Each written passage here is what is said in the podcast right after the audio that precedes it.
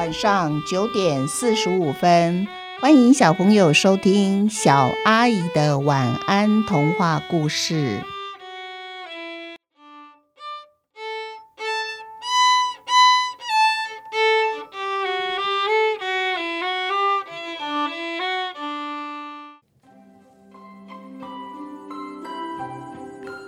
返家下集，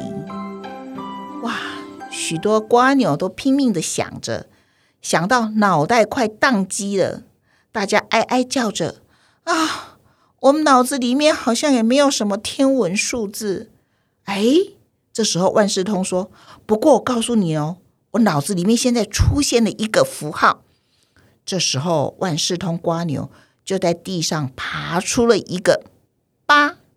像八数字八一样的符号，只是那个八好奇怪哦，不是上面一个圆圈再接下面一个圆圈，而是两个圆圈同时躺在地上。所有的蜗牛呢，越看头越歪，越看头越歪，他们几乎都要躺到地上去了，还是看不懂这是什么数字。他们就想：八小时、八天、八个月。还是八年呐！所有瓜牛都茫然了。八年对他们来说何止一辈子啊！这时候有人就说：“看样子啊，好像除了飞以外，没有其他的好办法了。”可是我们瓜牛只有壳，没有翅膀，这小瓜牛怎么飞回家？啊？这时候有人就出了一个好主意，他说：“啊，这一点都不难。”我们只要找那有翅膀的朋友来帮忙不就好了？哇！所有的光友都觉得这主意真好。于是啊，蝴蝶难得看到一群光牛聚集在一起讨论事情，蝴蝶觉得哼，好稀罕哦。他就停在杜鹃花上，好奇的问那些蜗牛们说：“哎，你们在聊什么？发生什么有趣的事情吗？”哇！蜗牛们好高兴哦。蝴蝶，蝴蝶，你来的正好。你可以带这只宜兰小蜗牛回家吗？它迷路了嘞！哈，开玩笑，我又不是斑蝶，我没有迁徙的习惯，我可没体力飞那么远哦。何况你们看看我的身材，我怎么带得动其他的动物一起飞呀？你们去找别人问问吧。蝴蝶飞走了，伤心的小蜗牛想起妈妈找不到它的着急模样，哭了出来。这些蜗牛们就轮流安慰它：“会飞的又不是只有蝴蝶，我们再找好了。”这时候啊，万事通瓜牛知道蝴蝶的拒绝是对的，所以他要大家不可以生蝴蝶的气。现在呀，我们要找的是比瓜牛还要大很多，而且会飞的朋友。一天一天过去了，小蜗牛的壳不再是透明的，它已经长成一只大瓜牛。虽然还是没有找到回家的方法，不过它仍然一直抱着希望。直到万事通问过麻雀之后，小蜗牛才真正的绝望了。这一整天，他把自己缩在壳里，不吃也不喝。麻雀说：“不是我不愿意带小蜗啊，不是大蜗牛了，要带它飞不是问题。”可是我不是候鸟啊，我没有把握远距离的飞行，从台北飞到宜兰，说不定啊，我还会迷路呢。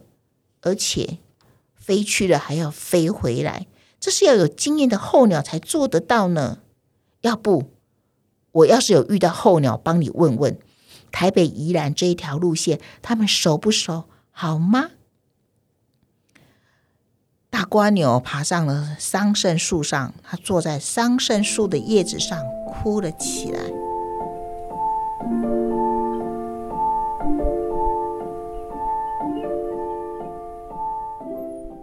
这时候，屋子里有个爸爸妈妈，还有一个小朋友，他们正在屋里面整理行李。那时候，妈妈就对小朋友说：“小田。”爸爸等一下就会开车载我们回到宜兰给阿公庆生哦。今天是阿公的生日，阿公家有一整片很大的桑葚园。为什么你现在一定要在这边，在台北摘桑葚树叶不可呢？小田就跟妈妈说：“我就是怕路上会塞车嘛。”而且啊，没有桑葚的叶子，蚕宝宝会饿肚子呢。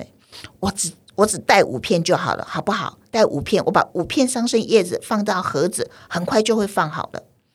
小田啊，匆忙的把五片叶子快速的放到蚕宝宝的盒子里面，他们就坐上爸爸开的车子，往高速公路开去了。